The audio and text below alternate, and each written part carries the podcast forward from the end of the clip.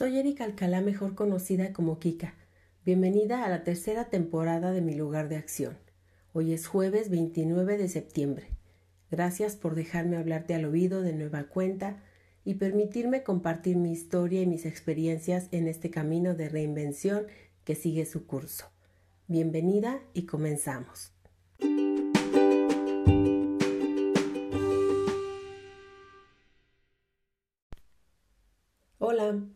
Te recuerdo que este episodio es la segunda parte de las emociones. Ahora recapitulemos.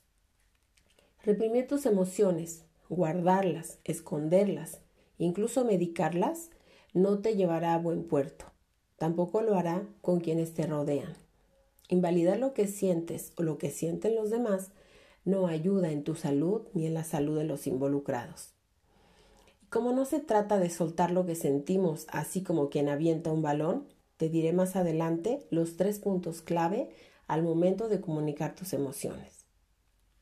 Antes de eso, quiero compartir contigo una escena de la serie de Netflix que retrata en una forma impresionante este error del que te hablé en el episodio pasado. Si no lo has escuchado, te invito a hacerlo. Guardar tus emociones para no incomodar. De eso trata el episodio anterior.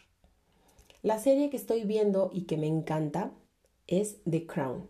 Es una crónica de la vida de la reina Isabel II, desde su infancia, cómo llegó a ser reina de Inglaterra y todos los acontecimientos históricos que rodearon a su familia. La escena que voy a narrarte es de la tercera temporada, el episodio número 6 a partir del minuto 45. Es un diálogo entre la reina y su hijo Carlos III. Esta conversación se desarrolla después de la investidura de Carlos como príncipe de Gales. El día de su investidura no hubo ninguna celebración, ni felicitaciones, ni agradecimientos por parte de la reina ni del padre de Carlos. Todo comienza cuando el recién nombrado príncipe de Gales llega a la casa real donde se hospeda la reina. Al entrar, se encuentra con que no hay fiesta, no hay nadie esperándolo. Pide ver a su madre, quien ya se fue a acostar. El príncipe, el príncipe Carlos le pide al mayordomo que le diga a su madre que subirá a verla. Y esto porque Carlos ya no puede más con esta falta de muestras de afecto. Carlos entra a la habitación de la reina y discuten sobre el discurso que dio en Gales y la reina no se impresiona. En cambio, le reclama por haberle dicho al pueblo de Gales que tienen voz y que su voz debe ser escuchada. Carlos le dice, Madre, ¿yo tengo voz? ¿Acaso me escucha mi familia? La reina le dice, Todos nosotros, refiriéndose a la familia real, debemos vivir sin tener una voz. Todos hacemos sacrificios y reprimimos quienes somos. Debes perder una parte de ti mismo. No es una opción, es un deber. Cuando tenía tu edad, tu bisabuela, la reina María, me dijo lo difícil que es no hacer nada ni decir nada. Debes de usar toda tu energía para ser imparcial, algo que no es natural y no es humano. Debes de esconder tus emociones, porque en cuanto no lo hagas, te habrás posicionado y los demás sabrán lo que sientes y sabrán tu postura.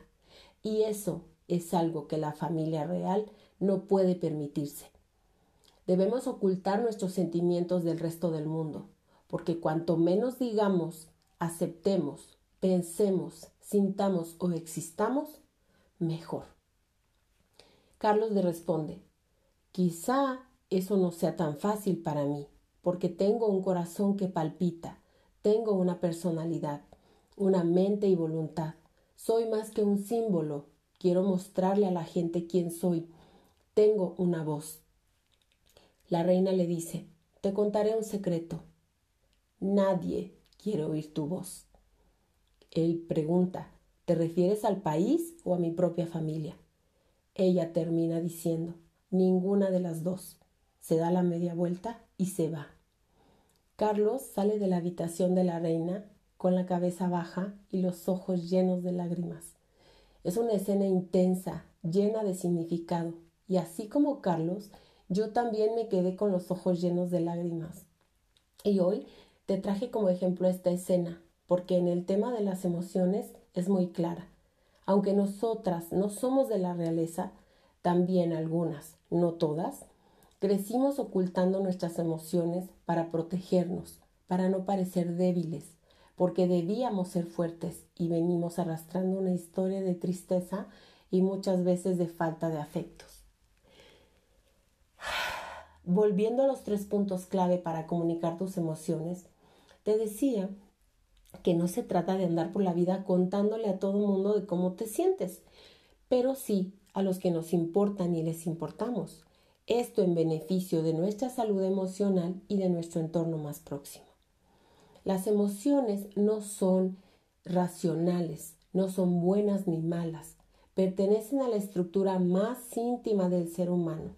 Tus emociones hablan de ti, son variadas, son cambiantes, son la respuesta a los valores o a los antivalores que se presentan ante ti. Las emociones tienen diferente fuerza en cada persona, tienen un rol central en nuestras relaciones interpersonales.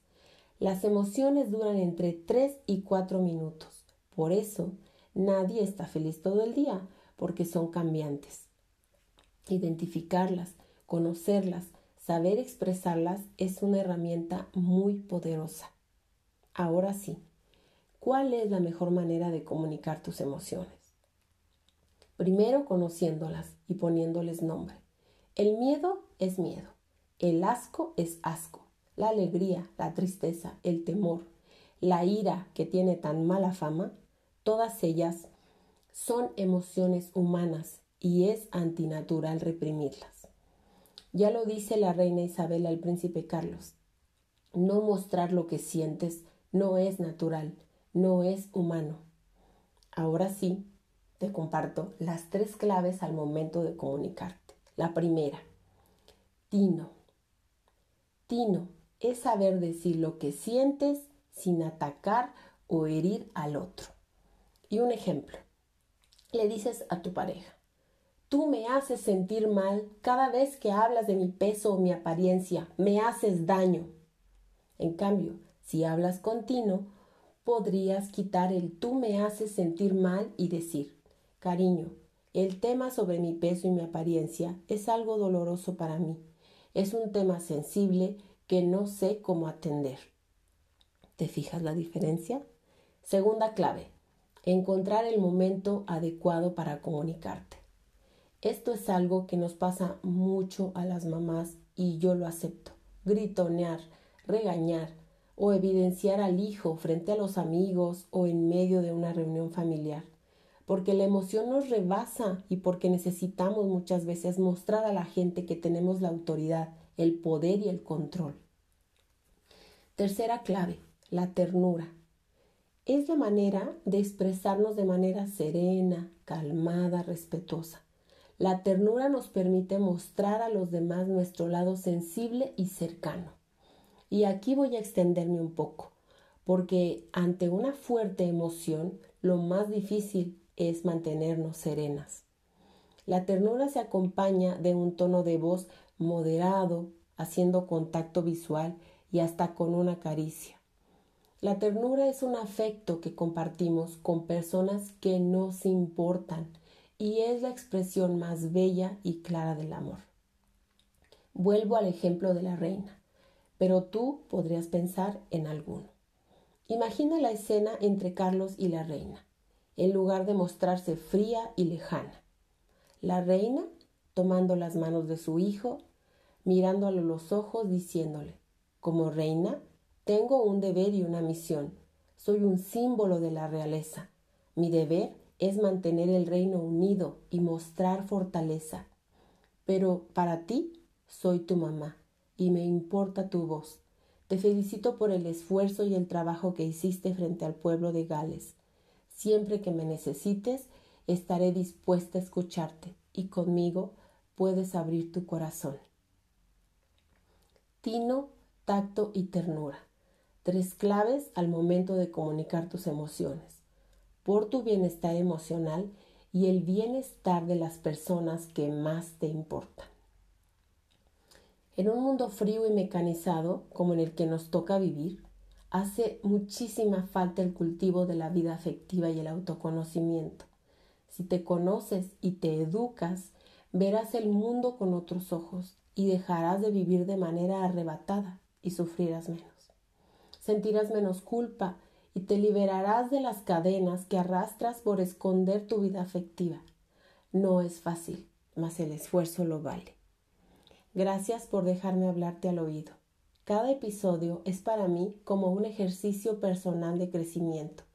Es una comprobación de mi propósito de servicio para que mejores tu vida y seas cada día más feliz, más libre y más plena. Te envío un gran abrazo. Con cariño, Kika.